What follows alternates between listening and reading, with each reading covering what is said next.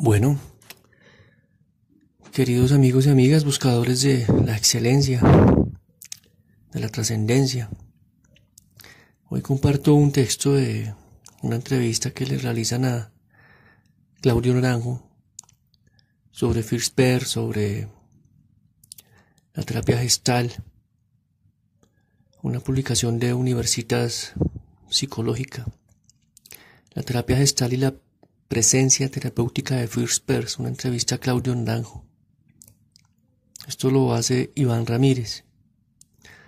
Como testigo y partícipe de excepción en el origen y desarrollo de la terapia gestal, en esta entrevista, Claudio Naranjo considera las características de esta forma de terapia a partir de su trabajo, de su encuentro personal con el hombre y la figura terapéutica de First Pers. A lo largo de la entrevista se establece la base experiencial y los elementos de cambio terapéutico, junto con la actitud terapéutica y la concepción holística de la persona. Además se destacan los contrastes entre la psicología académica, la dimensión espiritual del ser humano y la intuición del terapeuta en relación a la ayuda. Las palabras clave son psicología, psicología humanista, terapia gestal, en relación con Claudio Naranjo, resumir la trayectoria de Claudio Naranjo resulta difícil, en especial si se quiere hacer con una óptica lineal. Más apropiado es quizá suponer que tanto la persona como la obra están tan íntimamente ligadas que es mejor considerarlas interrelacionadas como una totalidad, más aún si se entiende que su trayectoria es singular en cuanto que abandona e influye en el terreno, donde se intersectan las tradiciones espirituales y el conocimiento académico de la intimidad psicológica del ser humano, ya que su formación es multidisciplinar y sus intervenciones variados, se presentarán aquí los aspectos de su trayectoria que quizás sirvan más a la intención de distinguir su perfil. Claudio Naranjo hizo estudios en música y filosofía y es médico de la Universidad de Chile.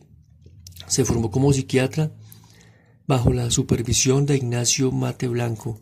Fue profesor de psicología del arte, de psicología social y además director del Centro de Estudios de Antropología Médica y director de la clínica psiquiátrica de esa misma universidad. Realizó estancias de aprendizaje e investigación en la Universidad de Harvard con Gordon Alport, en la Universidad de Illinois con Raymond B. Cattell y en el Instituto de Evaluación e Investigación de la Personalidad en la Universidad de Berkeley. Estableció en Estados Unidos, pasa a ser parte del grupo que se formó en el primer periodo del Instituto Esalem, donde aprende terapia gestal con Fritz Perls y es designado por aquel como uno de sus tres sucesores. Igualmente enseñó religión comparada en el Instituto de Estudios Asiáticos de California, psicología humanista en la Universidad de California en Santa Cruz y meditación en el Instituto Nigma de Berkeley.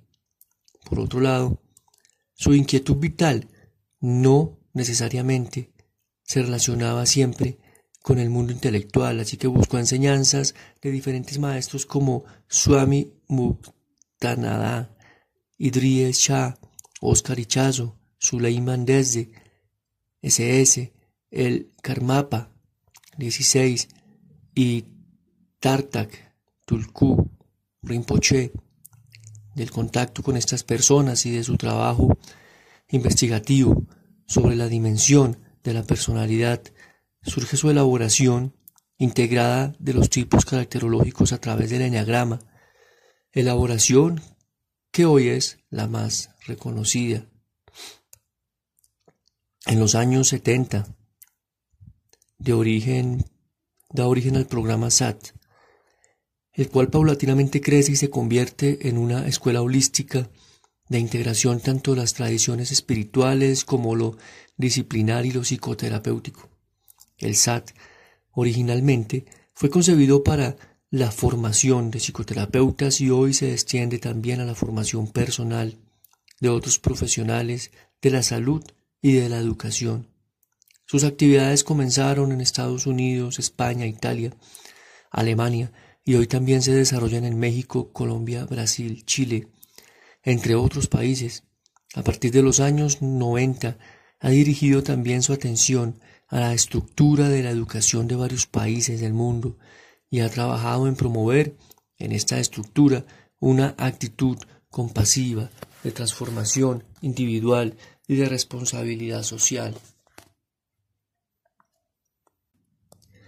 Ha publicado los libros The Unfolding of Man, 1969, The One Quest, 1972, On the Psychology of Meditation, 1971, The Helen Journey, 1975, La vieja y novísima gestal, actitud y práctica, 1990, La agonía del patriarcado, 1993, Gestal sin fronteras, 1995, Entre meditación y psicoterapia, 1999, Carácter y Neurosis 1996, El Enneagrama de la Sociedad 2000, Cantos del Despertar 2002, Autoconocimiento Transformador, Los Eneatipos de la Vida, la Literatura y la Clínica 1999, Gestal de Vanguardia 2003, Sanar la Civilización 2009, entre otros. Igualmente tiene más de 100 artículos publicados en ediciones de revistas de diversos campos como la neuropsiquiatría, la psicoterapia y la espiritualidad. Actualmente es miembro honorario de la Asociación Colombiana de Terapia Gestal, miembro del Consejo del Instituto para la Investigación Cultural de Londres, miembro del Club de Roma en Estados Unidos, miembro honorario de la Asociación Internacional Gestal, doctor honoris causa de, en Ciencias de Formación Primaria de la Universidad de Usni en Italia, entre otras distinciones y participaciones. La entrevista se realizó con motivo en la reciente visita de Claudio Naranjo a Colombia. La grabación, la transcripción y las revisiones fueron realizadas en Bogotá. Iván Ramírez Calderón, entrevistador. IRC Quiero comenzar por comentar que en otros momentos has dicho que la terapia gestal es un enfoque singular de terapia porque pone la atención más sobre la intuición o sobre la comprensión viva y directa que se hace de la relación de ayuda que sobre los presupuestos teóricos. Naranjo 1990, ¿qué principios soportan un enfoque de terapia como este? Claudio Naranjo, yo creo que a Per le hubiera gustado decir que ninguno. Él tuvo una época, en los años 50, cuando estaba en Nueva York, rodeado de una serie de colaboradores talentosos como Laura Peters, Paul Goldman y otros, donde hacía algo en terapia que no venía de su formación psicoanalítica. Él era o había sido un psicoanalista que fue derivado hacia otras maneras de hacer terapia y lo fue haciendo en forma intuitiva. Entonces, Pasó por una época en que sintió que lo que él hacía, el trabajo que él transmitía, no podía mostrarse al mundo sin una teoría porque estaba pasando la psicoterapia por una época muy deseosa, muy sedienta de teoría. No se consideraba válido lo que no tuviera explicación. Y eso porque el psicoanálisis era un movimiento muy intelectual, porque Freud era un maniático de la teoría, era un teórico tal vez más que un terapeuta incluso. Entonces allí pagó un dinero que es ridículamente poco, visto por nuestros ojos de hoy. Le pagó 500 dólares que había ahorrado, no era mucha la plata que tenía, a Paul Goldman, para que Paul Goldman le confesionase una teoría. Y Paul Goldman es un hombre más intelectual, él ha conocido el mundo de la educación y escribió algo que después pasó a ser la segunda parte del libro de los años 50, Gestalt Therapy, Excitement and Ground in the Human Personality, 1951. Con el paso de los años, Fierce llegó a hastiarse de la teoría, de la terapia y de Nueva York. Se fue a Japón, se fue a Israel, pensando que se iba a ser pintor y terminó redescubriendo la, la terapia volvió a Estados Unidos a California y allá se desconectó de la gente que lo rodeaba los primeros tiempos. En California lo reconocieron maestro. Sin necesidad de ponerlo en palabras, había una relación de gran respeto, lo trataban como a alguien de quien no se necesitaba explicaciones y él ya no necesitaba la teoría de aquel libro de los años 50. Fue esa la época en que yo lo conocí, en esa época en Esalen, el famoso instituto donde trabajaba y donde yo estaba haciendo un aprendizaje, donde pasé a ser uno de sus tres sucesores. En esa época el instituto quiso hacer una monografía que explicara qué es la terapia gestal. Se la pidieron al director de Esalen, Michael Murphy. Se la pidieron a First Press y Peirce sugirió que me lo pidieran a mí. Así que hice yo una monografía, un librito de pocas páginas que se llamó Yo y tú, aquí y ahora, en el que quise reducirlo a unas pocas explicaciones y contesté la pregunta ¿qué estás haciéndome? Pero le contesté haciendo más lo que yo había visto que Peirce hacía. Entonces dije que en terapia gestal uno de los principios es la vivencia del presente, pero también cuando uno está en el presente se ve que vienen los fantasmas del pasado a presentarse en el presente y en ese caso se usa en la terapia el intento de revivir el pasado, no de recordar el pasado como la asociación libre. Entonces lo que se hace es trasladarse al pasado para dramatizarlo.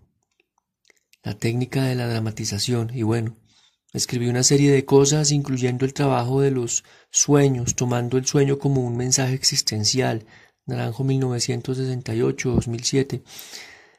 Y le gustó muchísimo a Per, sintió que por primera vez alguien había puesto en el papel algo que correspondía a su manera de hacer terapia. Y con respecto a la terapia antigua se me hizo claro a mí por qué él ya no hablaba de ella y por qué esto le gustaba tanto.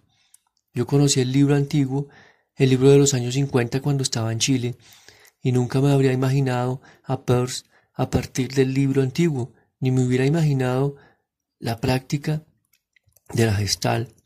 Entonces cuando escribí sobre gestal en respuesta a este pedido de Esalen, lo hice desde lo que yo veía y eso era mucho más coherente y así lo sintió él.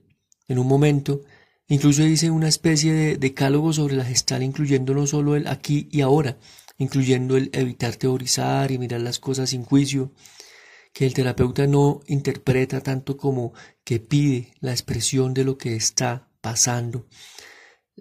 El mayor componente de la confrontación, cosas así, Naranjo 1970. Pero cuando me tocó escribir un libro poco después, también por sugerencia del mismo Peirce, escribí el libro La vieja y novísima gestal, actitud y práctica de un experiencialismo ateórico, editado en español 1990, Quise señalar que el espíritu de la gestal era trabajar con la experiencia, con el mínimo de interposición teórica, de forma semejante a lo que es el zen entre las corrientes espirituales. El zen no se pierde mucho, en palabras tampoco. Lo que yo resaltaría es la pretensión, que incluso ya estaba en el existencialismo, de que hay que ir directamente a las cosas, a los fenómenos y a la experiencia pero el existencialismo habla muchísimo de la pretensión de no hablar, en cambio la gestal es más real. IRC. Y en este sentido, ¿qué vendría a ser la salud y la enfermedad en terapia gestal? Claudio Naranjo, por una parte está la idea de que la salud es la persona entera, es el funcionamiento integrado de la persona. Por otra parte, Peirce veía el ego como una función de interferencia. La salud es lo que él llamaba la autorregulación organísmica, algo parecido a los que los chinos llaman función sana, en donde el mecanismo de la mente sobre encaminarse hacia lo que necesita, sabe buscar su dirección, sabe adaptarse y que normalmente es interferido por un exceso de control de la mente racional.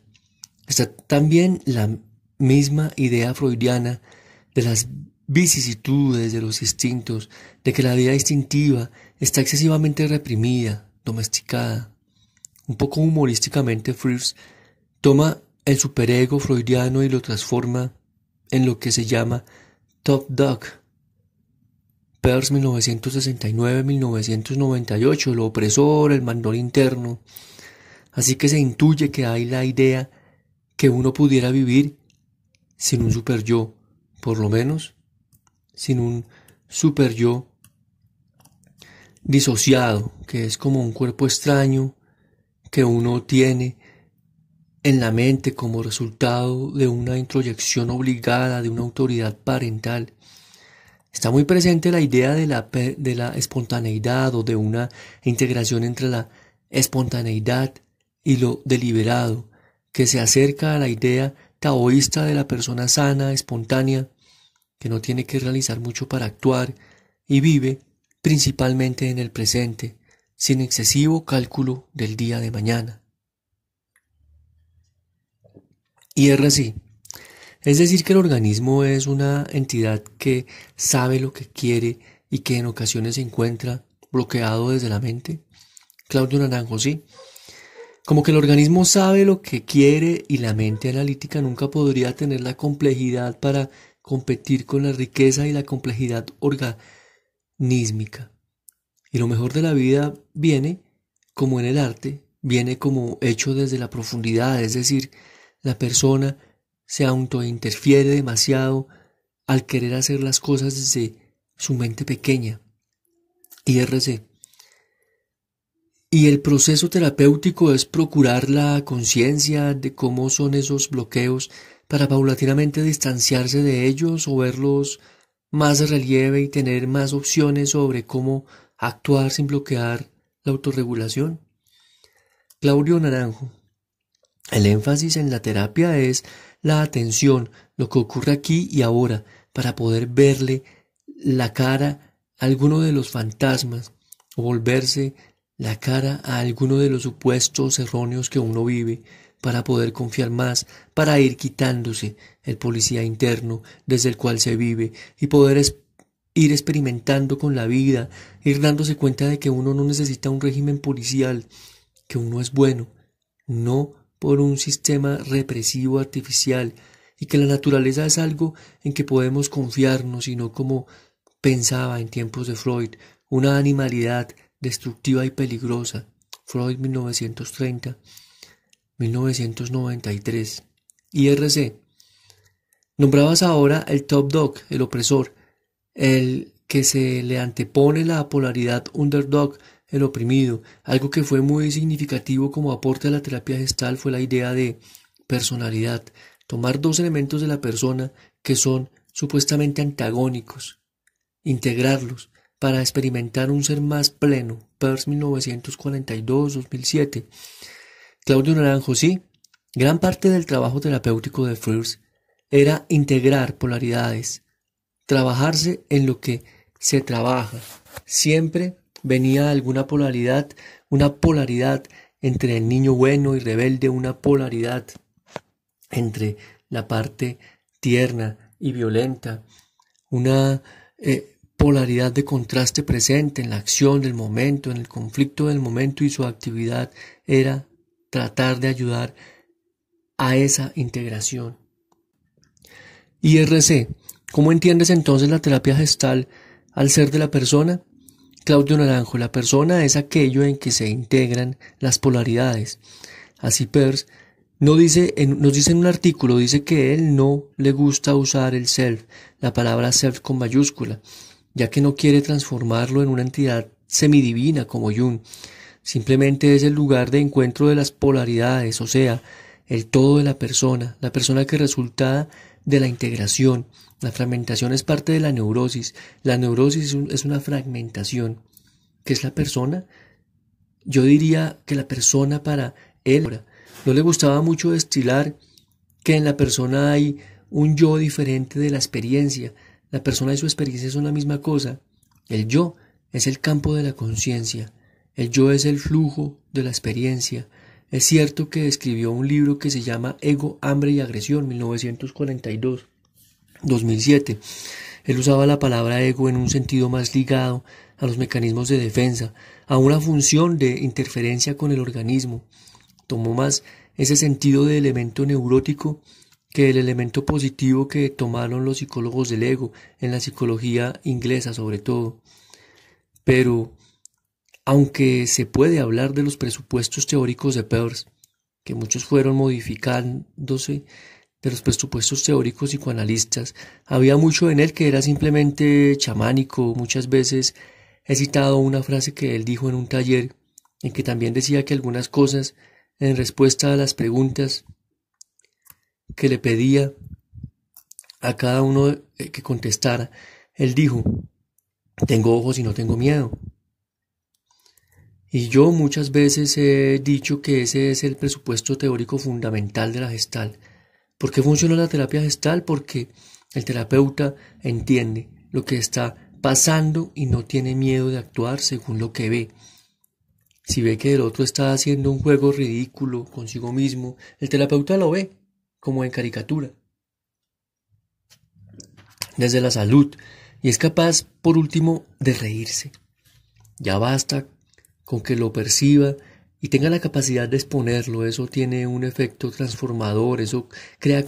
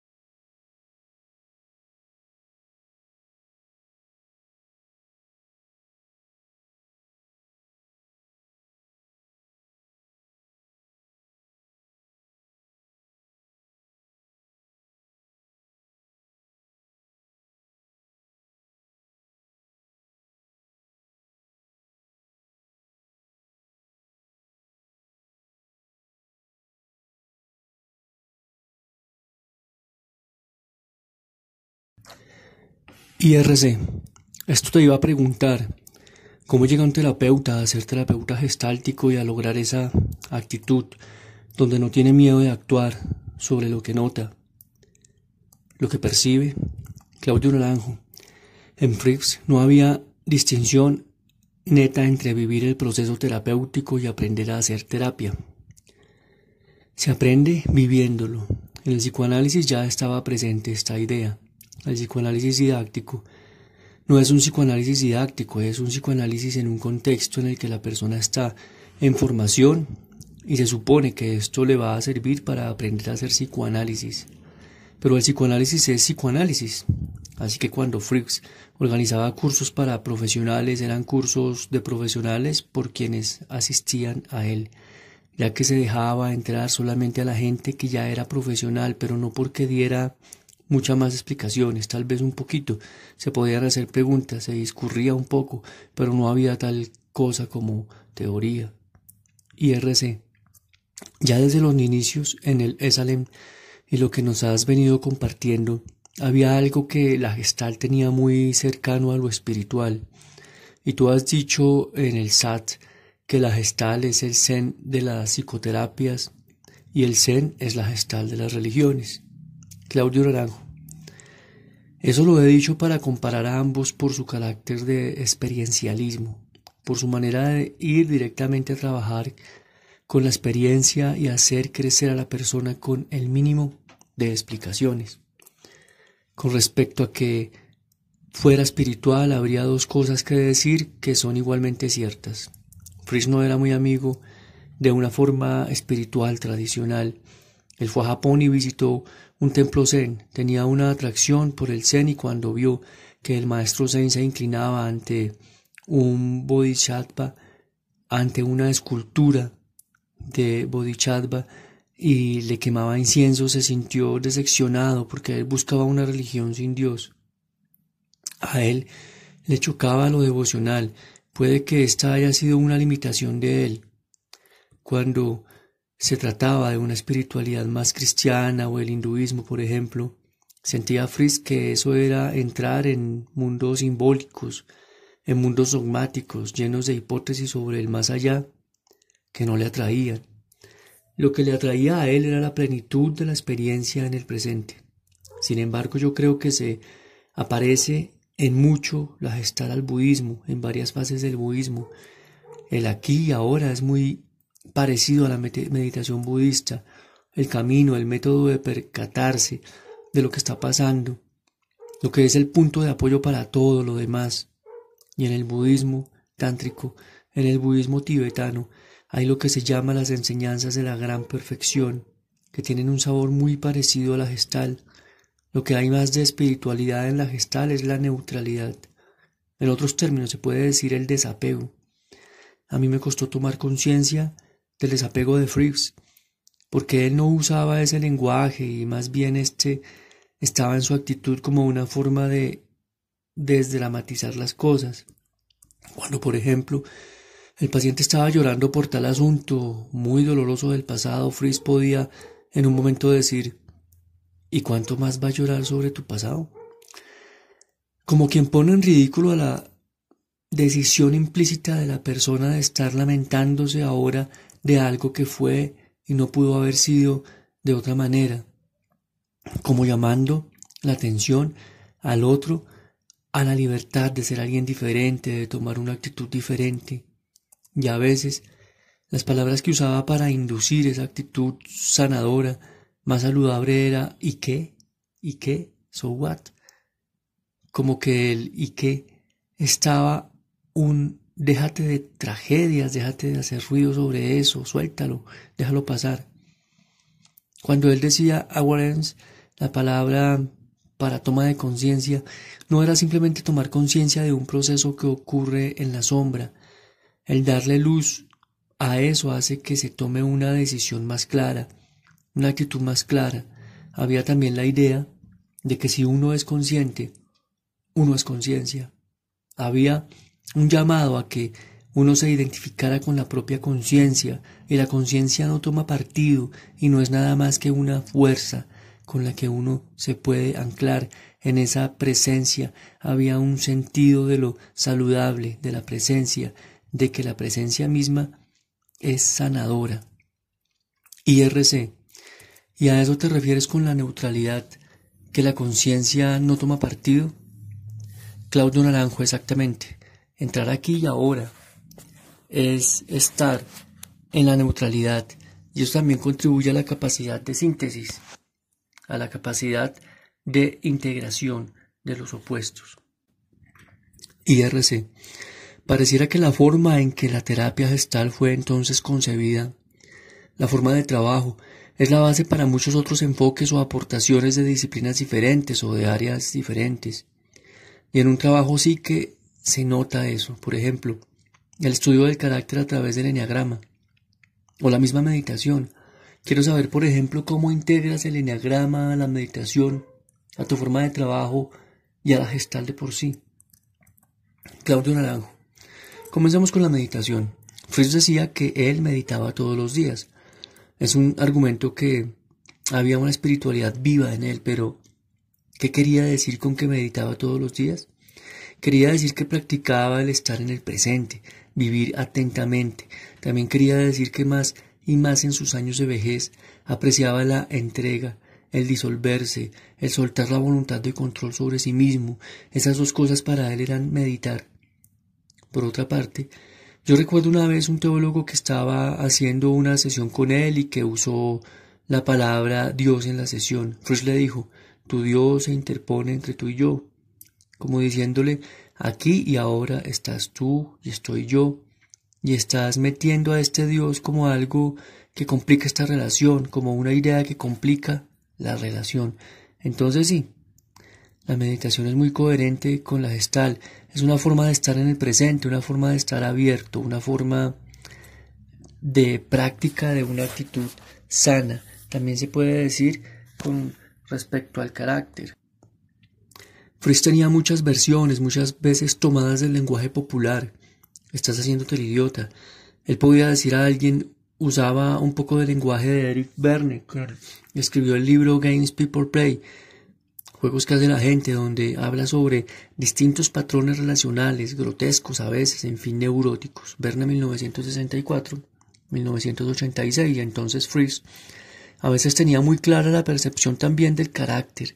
Recuerdo una vez a una mujer que desde nuestros ojos yo la llamaría una cuatro competitiva, una cuatro sexual, donde la envidia competitiva es muy impermeable a las intervenciones del terapeuta porque pretende saber más. Entonces hubo varias veces que la mujer saboteó alguna intervención de él y Frisch le dice, no tengo muchas ganas de seguir trabajando contigo. ¿A cuántos terapeutas has derrotado en el pasado? Entonces había una gran conciencia del carácter. Una vez, hablando con él, usó una frase, más sabe el diablo por viejo que por diablo en el sentido en que ese conocimiento del carácter viene del haber vivido lo suficiente, de haber visto repetirse los patrones que la gente hacía en el pasado. Si yo le hubiera explicado el enneagrama, que no llegó a darse el caso, porque cuando yo conocí esa caracterología ya había muerto él. IRC. Él ya había muerto, pero alcanzó eh, a leer algo sobre el enneagrama, lo conoció. Claudio Naranjo no, no lo conoció, yo pienso que si le hubiera mostrado eso, puede que le hubiera parecido normal, que sí, que la gente es así, pero pudiera también haber simpatizado con la actitud eh, de que no necesitaba saber tanta cosa, porque si tú trabajas en el presente con lo que hoy, siempre se te va a abrir la ventana de lo que necesitas entender, porque está a la vista. Si alguien está escondiéndose, si alguien está yéndose para adentro, no saliendo al encuentro, es un esquizoide. Él lo vería, obviamente, porque está ahí, y no se necesita un mapa para decirle a la persona, tú no me estás saliendo al encuentro. O para decirle a otro que está queriendo eh, entretener el terapeuta con mucha palabra o lucirse, él hubiera visto el siete sin necesidad de saber qué es siete. Así que para alguien que tiene una mirada despejada, pudiera ser esta una muletilla innecesaria, y algunos gestaltistas después, cuando hablé sobre el enneagrama, tomaron una posición así, que la gestal debe ser fenomenológica, atenerse a lo que hay y al intento de no estar con ideas postizas, pero una excepción a eso han sido los reicianos. Ha habido bastantes reicianos celtastistas que han hecho esa síntesis, que han combinado cosas y según ellos les ha servido mucho. El concepto de que la persona es oral rígida porque sirve para extrapolar, si a la persona yo le veo tales o cuales conductas, eh, yo puedo predecir algunas características, entonces uno según eso puede proponer un trabajo. También hay antídotos. Recuerdo un terapeuta bioenergista eh, norteamericano que pensaba que a los esquizoides, por ejemplo, hay que invitarlos a que se disuelvan. Entonces proponía una imaginería, una visualización, y así para cada uno de los tipos de bioenergética proponía algún ejercicio terapéutico imaginativo. Aún así, hay una tendencia demasiado dogmática cuando la gente quiere ser tan fiel a la gestal que no toman nada prestado. La tendencia de Laura Peirce era así. Si hay trabajo corporal, pero esto de tener gestal y trabajo corporal, ya eso a ella se le hacía innecesario porque tomaba tal vez arrogantemente una posición en la que, como gestaltista, quizá use el trabajo corporal como parte de la sesión cuando viene el caso y no le gustaba la idea que la persona esté haciendo gestal y esté yendo a un grupo de terapia corporal como un complemento. Esta me parece que es una poco la tendencia de tantas escuelas, desde religiosas hasta disciplinas académicas, lo que es una cosa territorial. Tiene perfecto sentido en una persona eh, haga gestal y tenga alguna formación en tai chi, por ejemplo, una cosa que puede reemplazar la otra. Solo se agregan los frutos de dos disciplinas, cada una con su historia y con sus métodos. IRC, ¿se puede decir que hay una gestal pura o algo semejante y hay una gestal integrativa? Claudio Naranjo, bueno, yo usé esa palabra, gestal integrativa, aunque para Peirce la gestal es integrativa. Él era una persona que tomaba de aquí y de allá y lo que iba haciendo siempre estaba al día con las últimas cosas que había conocido y las metía en su manera de hacer terapia. Pero a veces, para los seguidores de Fritz, había que dejar pura la síntesis que el hijo hizo y no aprendieron de él la actitud de seguir dejando que la gestal creciera. IRC, lo cual es lo más básico, la actitud no la tomaron por completo, por decirlo así. Claudio Naranjo es como el patriotismo. Yo creo que es un fenómeno casi político decir esta es la gestal, nosotros somos gestalcistas, esas son personas que están improvisando, personas que no tienen nuestra aprobación y nosotros hacemos gestal correcta y decimos quién es buen gestaltista y quién no. Nosotros damos crédito. Estas son máquinas de poder que operan en el mundo académico. IRC. ¿Y cómo crees tú que es la actitud de la terapia gestal? Claudio Naranjo. Yo creo que está muy diluida hoy en día.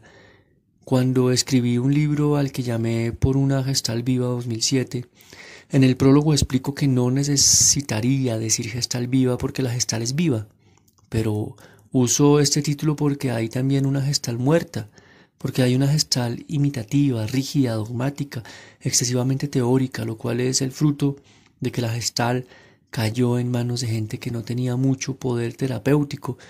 Lo que pasa es que los colaboradores de Frears de Nueva York, cuando Frears se fue a Esalen, simplemente dejaron de hacer gestal. Ellos tenían una gestal débil que en la presencia de Frears sobrevivía. Había un instinto de gestal fuerte en Nueva York y después cuando se retiró Fritz y se fue a California, no se oía hablar de esa gente. Ellos no hacían olitas en el mundo de la terapia.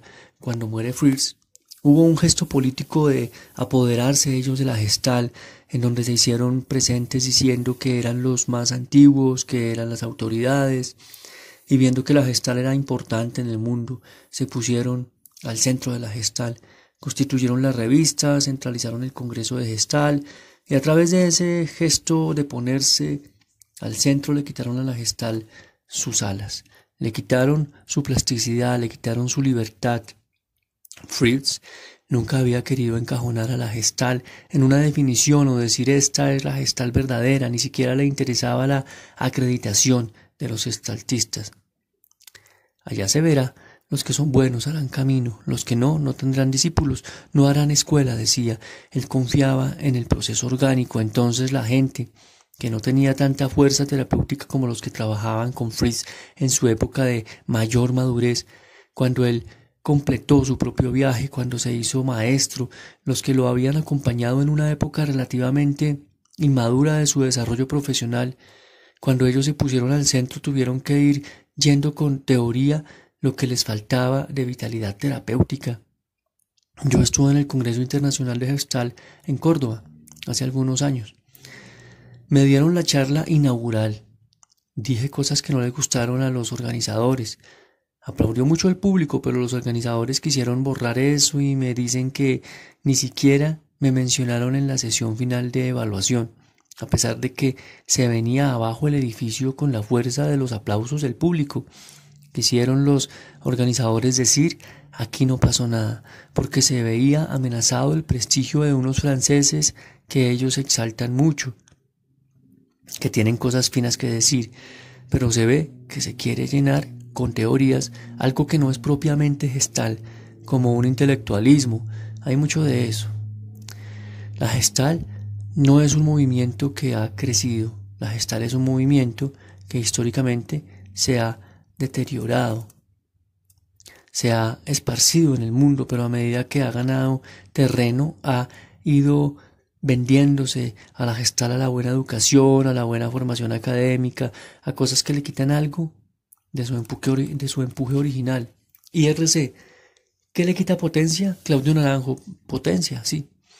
IRC, al principio decías que Freaks tenía algo de chamán y continuamente hablas de la terapia y de la relación terapéutica y de la actitud no solo gestáltica, sino también unida a otras áreas, como una actitud de un neochamanismo.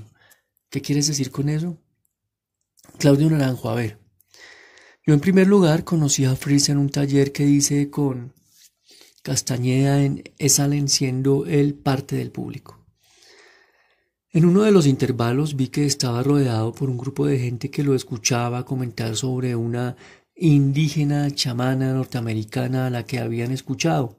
Y básicamente Fritz estaba diciendo, pero si ella es chamana, yo también soy chamán. Él se identificó como chamán.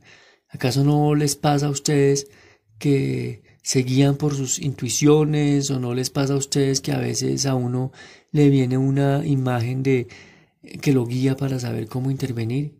Y eso me puso sobre la pista de la actividad chamánica de Frears.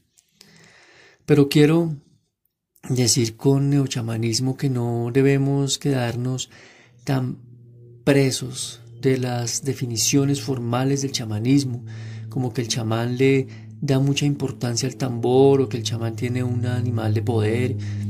Lo básico del chamanismo es que actúa en forma creativa, que actúa desde la intuición. Sí, se puede decir que la intuición está más desarrollada que en una persona corriente. Se puede llegar a decir que el chamán es un visionario que tiene intuiciones muy potentes. Y Fritz tenía eso, Fritz veía lo que pasaba en la gente más allá de un terapeuta intuitivo ordinario. Yo creo que tenía una buena dosis de clarividencia y no se jactaba de ella y la usaba como un recurso invisible. Era chamánico también en el sentido en que hay algo entre el chamán y el instinto.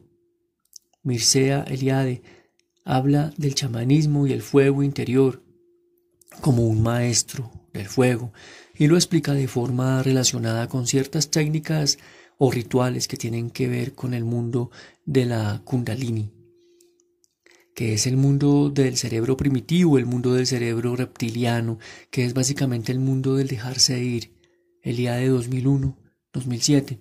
Podría decir también el mundo de lo dionisiaco, y el chamán es aquel que cree en la, en la entrega.